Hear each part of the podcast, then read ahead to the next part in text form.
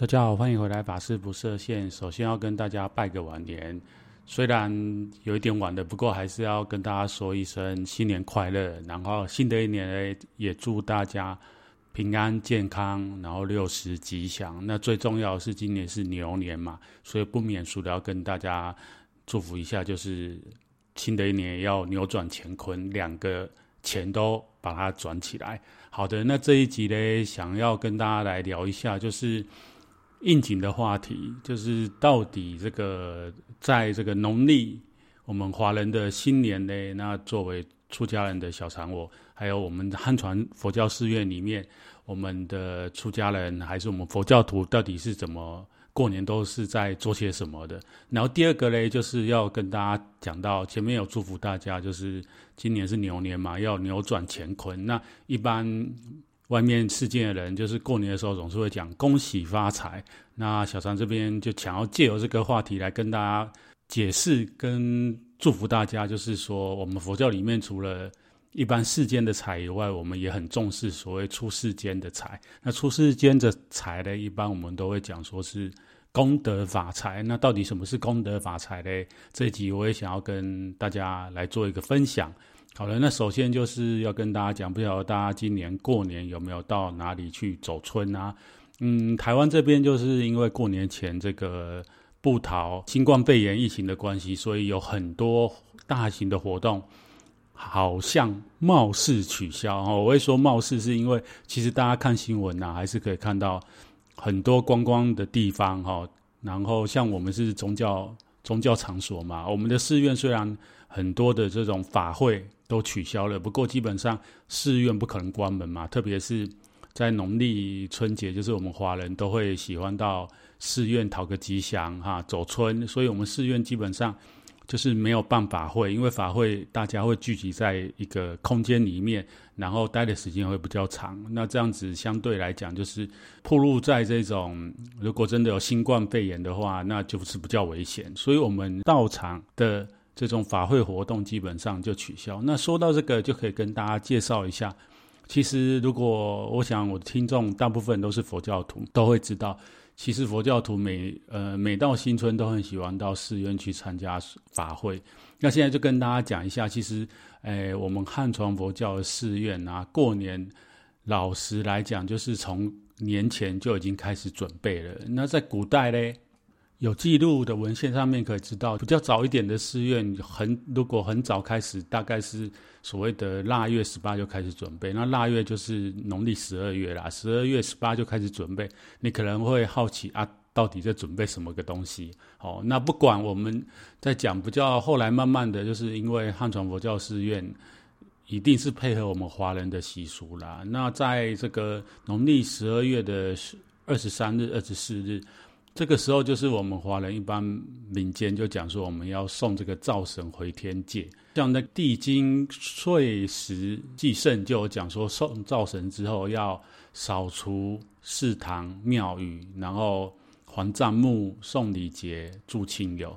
那其实华人一般来讲都有一个一种潜在的习俗吗？可以这样讲吗？就是人家讲说我们欠钱不欠过年嘛，所以基本上在过年之前就会想要把欠人家的钱还清。那看到古代这一部这个文献的话，就会知道啊，其实在古代就有这样的一个礼俗存在。那以佛教来讲呢？大家知道，就是我们汉传佛教，特别是从唐宋之后，基本上禅宗就是整个天下都是禅宗的寺院哈，诶，不能说主庭啊，就是禅宗的寺院非常的多。那禅宗寺院呢，在年三十除夕那一天哈，除夕那一天的时候，方丈和尚都会聚集大家一起一起怎么样守岁。那其实这个跟华人一般的传统一样，不过呢，一般人守岁就是吃完。团圆饭，然后可能，诶，大家可能会做一些娱乐的活动啊。不过在佛教寺院里面比较特别，因为刚刚前面讲的，我们从唐宋之后，就是我们的禅宗寺院到处都是。那，诶，大家如果到寺院走走村，我想现在的汉传佛教寺院应该蛮明显的，这个过年的元素，通常大家都会看到哈，可能会有所谓的抄经啊。那还有一个就很重要，就是所谓的茶，或者是讲说茶禅，哦这样的一个意象在里面。那其实，在古代呢，喝茶是一个应该可以说是一个全民的运动啊。那特别是禅宗寺院，哦，禅宗寺院很有趣的，以后有机会再跟大家介绍。就是在唐朝的时候，我们的禅宗其实唐朝的禅师不太讲茶这件事情。那也是我之前就是有一次参加一个学术会议。呃，一个中研院的研究员有提到这件事情，不过很奇怪，到宋朝啊，禅跟茶就已经融合在一起，而且许多修禅的祖师嘞，就把这个品茶这件事情，乃至去茶园里面哈，呃，工作啊，因为大家知道古代的寺院哦，特别是禅宗，都是在山林里面，那他们都是需要去。工作的嘛，像我们非常熟知的这个百丈怀海禅师，一日不作，一日不食，所以那个时候呢，慢慢的这个禅跟茶就结合了，所以后来我们这样的这个禅宗寺院就有这样的习俗。那不过现在呢，我不太晓得大家对于茶啊、茶禅有什么样的想法，因为最近我跟我们寺庙的师兄弟也是在这个新春活动的时候有。请一些人来泡茶，那有一些在在台湾社会里面推广茶道的一些一些我们的信众啊，就讲说，嗯，其实蛮多人对于这个茶有一些误解的，特别是可能是这一二十年来，呃，像大陆啊，经济也发达了嘛，那很多人就会开始炒作，或者是有一些茶叶的比赛，就让他们买的茶哦越买越贵，或者是觉得说，哎。我们要来品茶，我们我们的茶就怎么样，或者是我们要学很多的日本有所谓的茶道，我们要学很多的流派。那其实大家都大家知道吗？其实古代喝茶真的就像我们今天去喝这个什么珍珠奶茶一样，就是它是我们生活的一部分。所以其实大家可以不用把它看得那么的特别。那特别的是，就是像我们汉传佛教的修行方式。特别是禅宗就讲讲说，我们佛法的修行就在日常生活当中，所以喝茶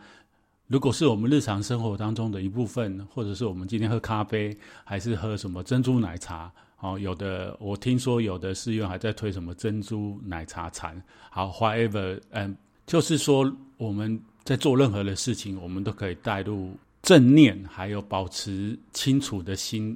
那知道我们在做什么事，然后不。过分的糟蹋我们的身体的话，我觉得与道相应其实就可以了，就不用特别去讲说要追求什么样。好了，那就再拉回来说，这个年三十的时候，寺院里面古代丛林一样，就是会守岁。那这时候呢，就是一个寺的大家长。这个住持和尚就会跟大家勉励，勉励什么嘞？就是勉励说，这个生命很无常啊，一年的年三十就到了。那我们其实每天都要准备生命当中的年三十。那一年当中，当然年三十这一天是一定有的。但是如果我们在过年的时候，就是方丈和尚哈住持法师会特别借景，然后再跟这个修行的徒众们强调这件事情，就我们。在早晚课都会念到的《普贤警重记》嘛，《普贤警重记》里面就有这样讲：是日已过，命亦随减，如少水鱼，斯有何乐？当勤精进，如救头难。但念无常，慎勿放逸。啊，虽然我们出家众每天在做早晚诶、欸、早晚课的时候，都会念到这个《普贤警重记》，不过嘞，就是在过年，特别是这个年三十的时候，当这个住持和尚在讲这个的时候。借由这个景啊，来提醒大众要精更加精进的用功。那我想那个感觉是很强烈的啦，哈，就是外面在放鞭炮，准备要过年的时候，然后方丈好像跟你讲说啊，你的时间不多了啊，你再不好好用功哈，随时都可能怎么样，邓起啦哈。所以其实是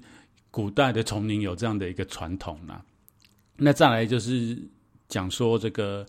新的一年呢，嗯，寺院都会办很多法会嘛。那大部分的汉传佛教寺院都会拜这个所谓的千佛忏，哈，三千佛名。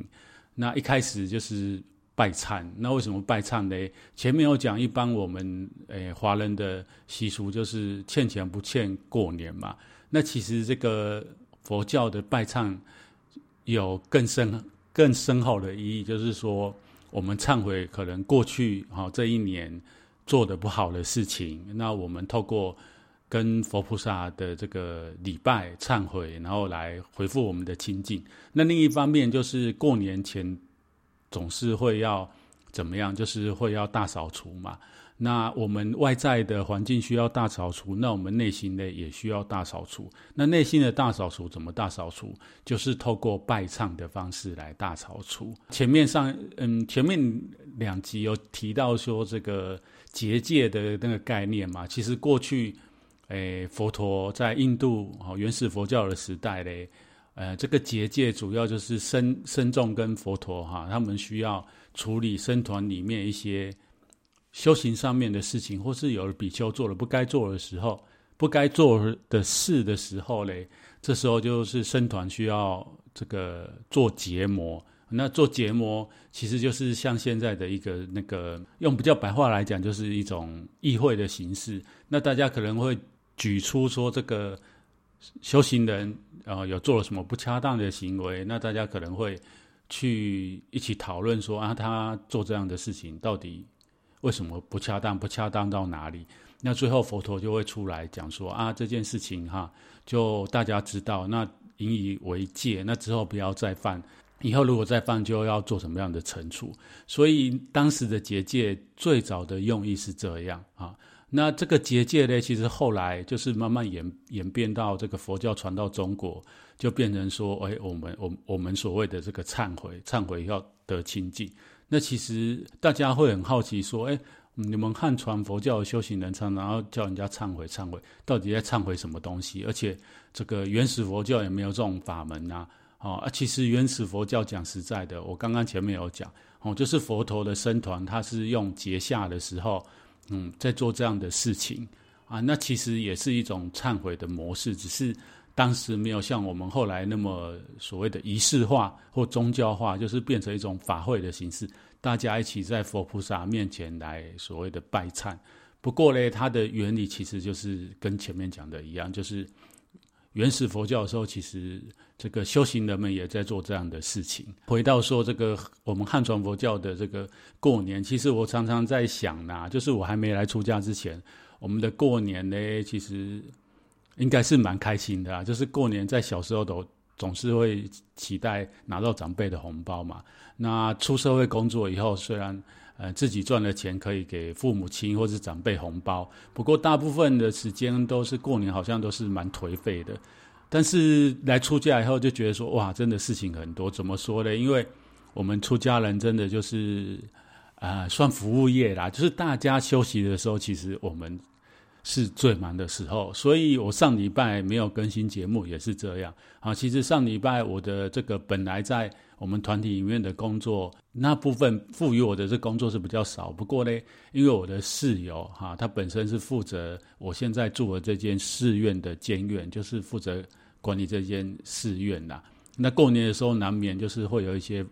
呃，我们的俗家的亲人来，或者是呃我们的信众来，所以我们的这个寺院就会布置一些东西。那就像前面刚刚跟大家讲的，其实今年我们是没有活动，不过呢，大家总是会来寺院走春嘛，或礼佛，所以呢，我们就是还是有布了这个所谓的会客区啊，然后就是比较熟的信众啊，或者自己的家人啊，法师的家人啊，我们都会。跟他们见见面啊，聊聊话啊，然后就我就这样子忙了好几天哈、跟我的室友。当然，我们寺院还有现在这个寺院里面有好几位师兄弟，不过我们就是这样子团团转了好几天啊。所以过年的时候，其实是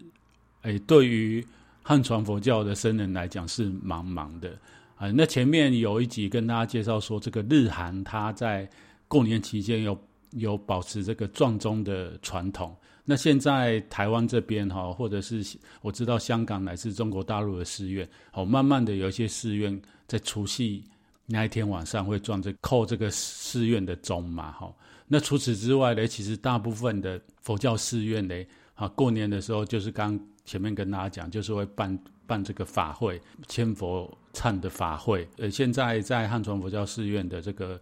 农历春节呢，就会有一些元素嘛，像我刚刚讲的这个所谓的这个茶茶禅啊，或者是抄经啊，哦这样的活动，就是一来比较应景啊，然后二来也是比较符合我们华人的这种传统。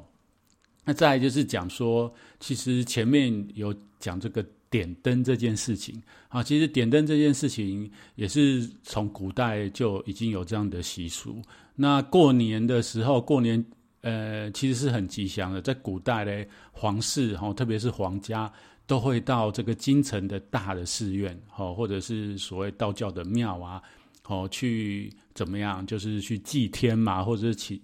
祈请诸佛菩萨护佑，哈，继续护佑皇室，继续护佑整个国家、整个帝国，继续平安，哈。所以呢，就是皇室会带头。带文武百官哈到寺院里面去点灯，那这一点灯呢，就是从过年开始点点点点到正月十五日。那在道教里面就是上元嘛，就是上元节。不过在佛教嘞，像我们寺院过年前一样有布这个灯笼哈，所以就是从我们附近的社区啊，还有附近的这个居民啊，看到就觉得啊很喜气啊。那其实这个点灯。的传统已经由来很久了啦。那像这一次我我们的这个寺院的有灯笼哈，那这个一挂嘞，就是一样，就是挂到农历十五号之后。那大概我们汉传佛教的这个新春是这样子度过的啊。那我不晓得说大家听众朋友们，你们今年嗯过年有没有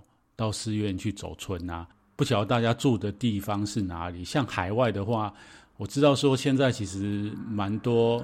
住海外的朋友们，那其实你们住的地方可能华人聚集的也蛮多，或者是说亚洲人。那其实亚洲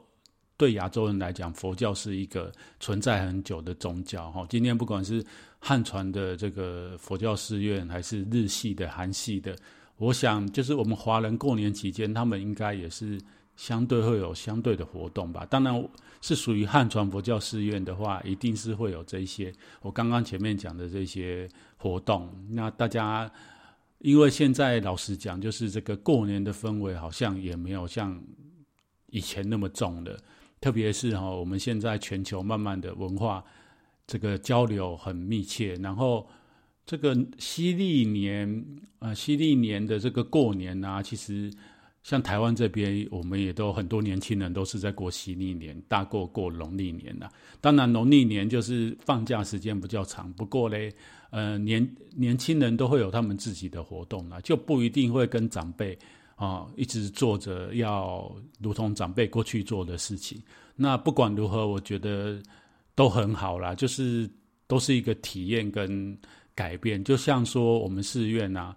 我也一直在想说，我们寺院有蛮多的年轻的法师，一直都在想说要做什么创新的活动来接引啊，接引呃新一代的年轻人。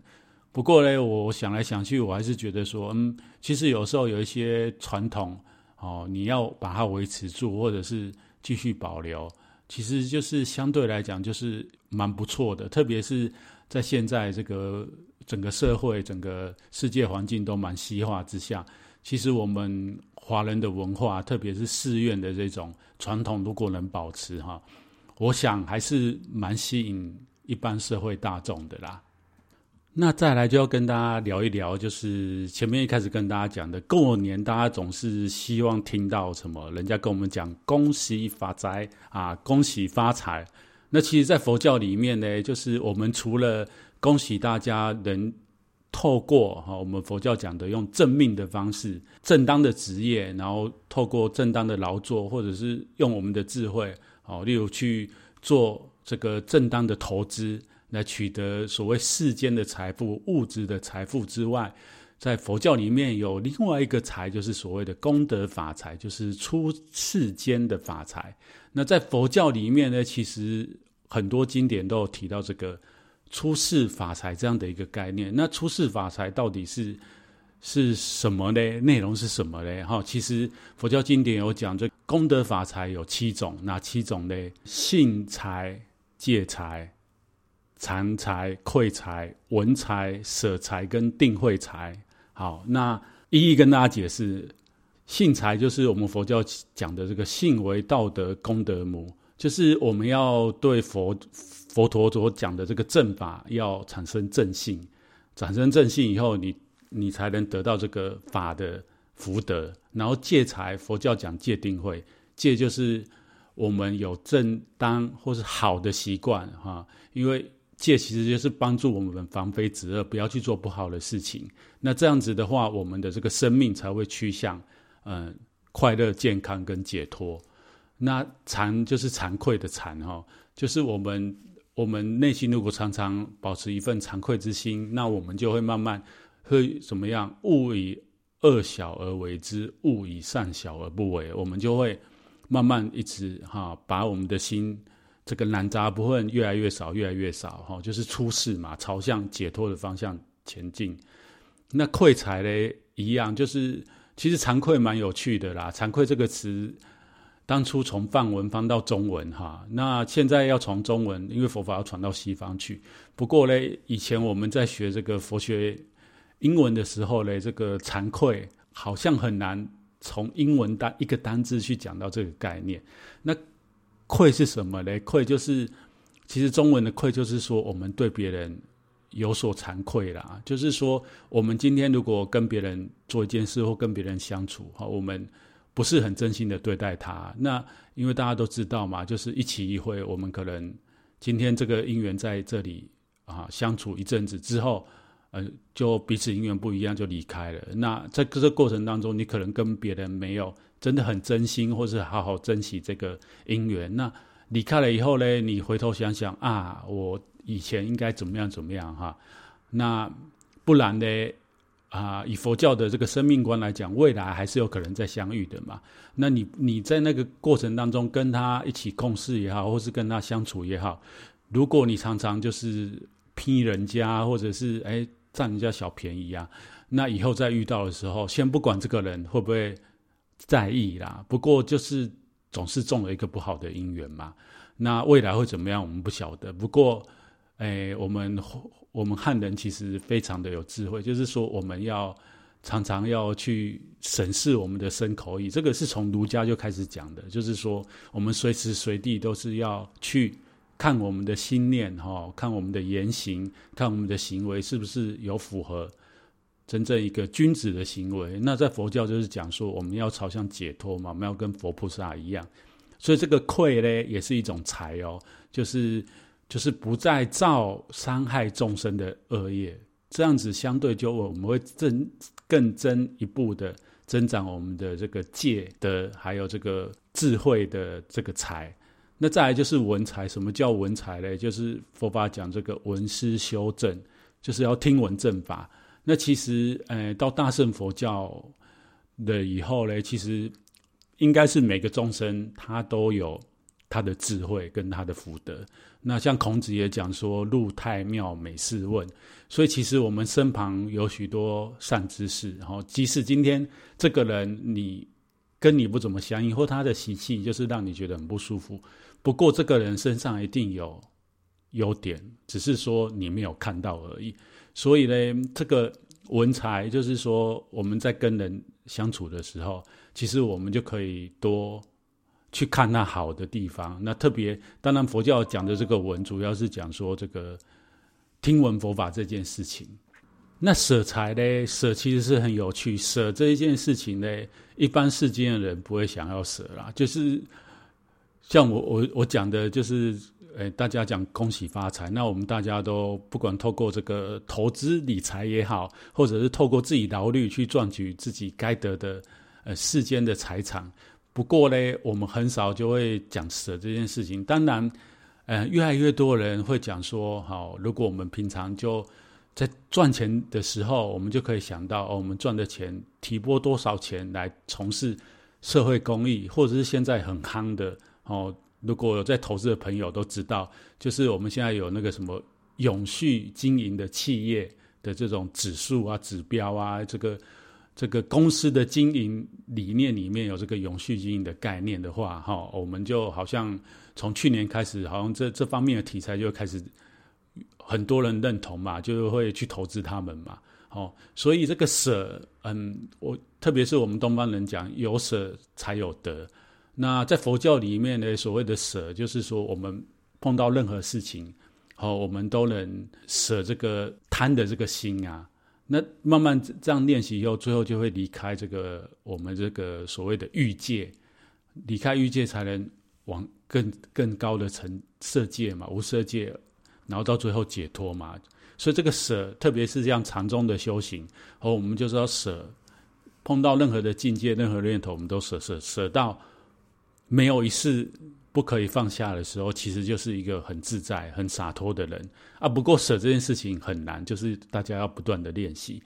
那最后一个财就是定慧财。所谓定慧财，就是佛教讲的这个止观双运。什么叫止观呢？就是我们碰到任何的境界嘞，我们的心都能平静如水，就是止。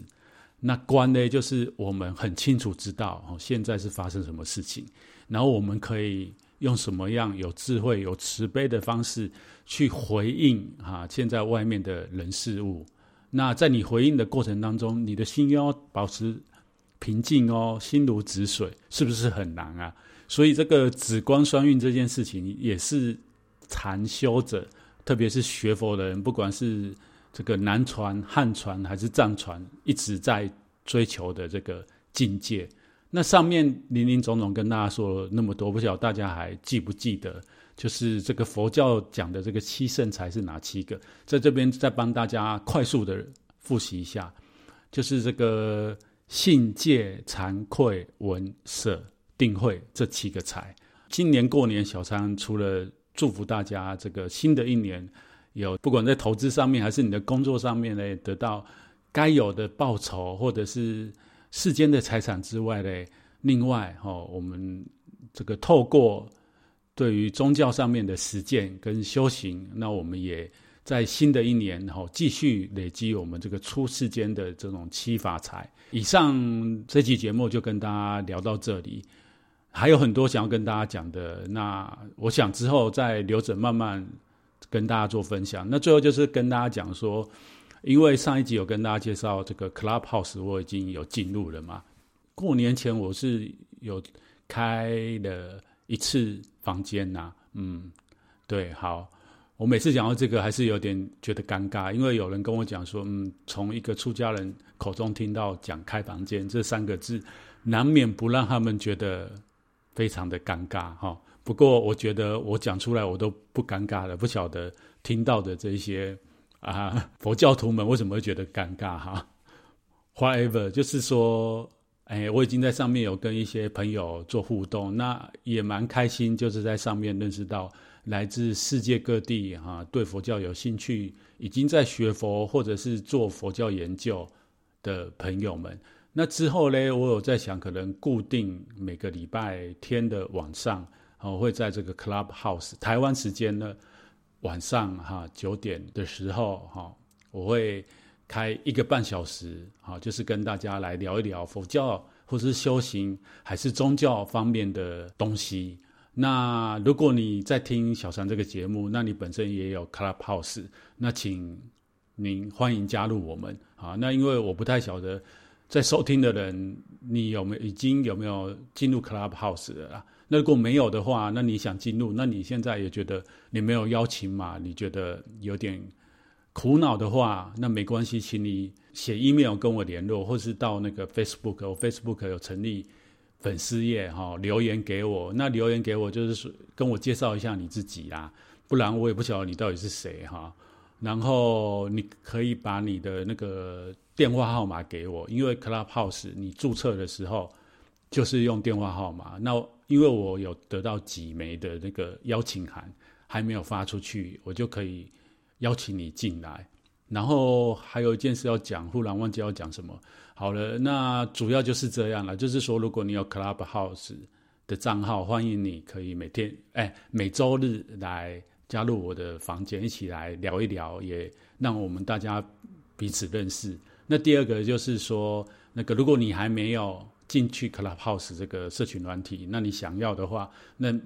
你身旁也没有人有邀请函，那你可以留 message 给我，那我会把这个邀请你进来。那不过数量有限，就是要的人快这样子。好，那就是要留给我你的，你跟我介绍一下你是谁啦，然后留留给我你的电话号码。如果你是海外也没有关系，哦，因为那个好像 iMessage 是不用钱的吧？要是我记得没错，如果要没有关系啦，就是我跟大家结缘哈。那第三个就是对对，我忽然想到要跟大家讲，就是哎，现在 Clubhouse 就是只有在 Apple 手机上面哦，所以如果你是 Google 啊，你是 Android，然后你跟我讲说，嗯，小常法师，我怎么装的 Clubhouse，然后我也把联络方式告诉你，结果你都没邀我嘞，哈，因为这个 Google Android 系统上面现在的 Clubhouse 那个软体哈，好像有另外一个，然后也不是这个 Apple 的这个 Clubhouse 这个 APP 啦。大家可以上网 Google 一下，看那个 Clubhouse 正版的那个 App 的界面哈，请不要跟我讲说，哎，奇怪，我在安卓下载了，然后也注册了，为什么进不去？然后你也小三法师，你也你打妄语，都没邀请我哦，不是哈，这个软体目前只有在 Apple 手机上面有。好了，以上的节目就跟大家聊到这里，那么我们就下一集见喽。